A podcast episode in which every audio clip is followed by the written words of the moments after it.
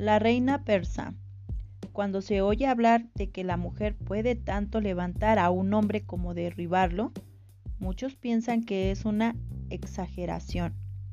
La palabra de Dios da varios ejemplos de esos dos tipos de mujeres, pero existe una que, aunque no sea muy conocida, hizo cosas horribles en Israel. Esta mujer, llamada Atalia, pertenecía a la familia real.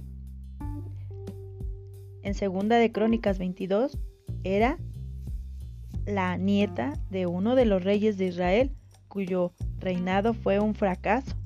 Más tarde se casó con un rey de Israel y tuvo un hijo llamado Ocosías, que se convirtió en el rey después de la muerte de su padre. Siguiendo el ejemplo de su padre y de su madre, Ocosías no temía a Dios e hizo lo que era malo durante su reinado. Como consecuencia, murió siendo todavía muy joven. Atalía, a su vez, no estaba dispuesta a perder su, popularidad. Todo el lujo que tenía en su palacio era demasiado bueno para que pudiese dejarlo. Pero eso decidió matar a todos los en aquel tiempo y asumir el trono.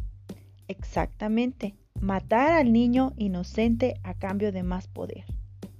Aparentemente aquella mujer había enloquecido. No se preocupó con las consecuencias de sus actos, que ciertamente la harían quedar muy mal delante de todo el pueblo de Israel y delante de Dios. Tengo la seguridad de que Atalía nunca imaginó que un día llegaría al punto de matar para tener que mantener a su reinado. No tuvo una infancia difícil, pues nació en cuna de oro. Tenía de todo. Tuvo la mejor educación y también lo mejor de todo lo que había en el reino. Pero nada de eso fue suficiente para convertir en buena persona. La verdad es que la mujer que no se conoce no sabe de lo que es capaz. No se puede saber cuál será su relación en determinación o en cualquier situación. Y esto muchas veces es aterrador. Cuando estamos a su lado es como si caminásemos sobre huevos. Sus sentimientos nunca se conocen. Un día le caes muy bien, otro día te odia. Al final de cuentas, ¿quién es esa mujer? Ni ella misma lo sabe, porque eso no te sorprendas. Así que no te sorprendas, mujercita. Solo debemos esperar algo bueno de una mujer cuando se conoce a sí misma.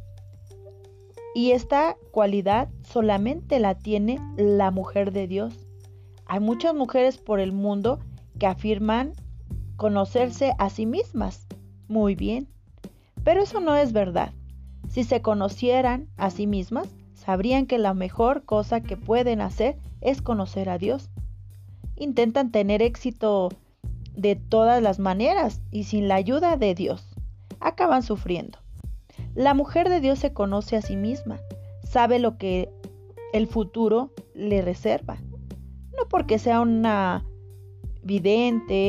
sino porque es lo que su fe le da y le convence. Y le prepara para los próximos días.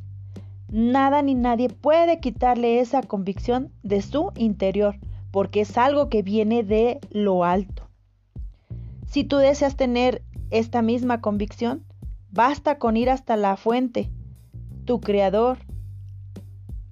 Haz cambios. A cambio, Él hará de ti la persona que planea desde el principio.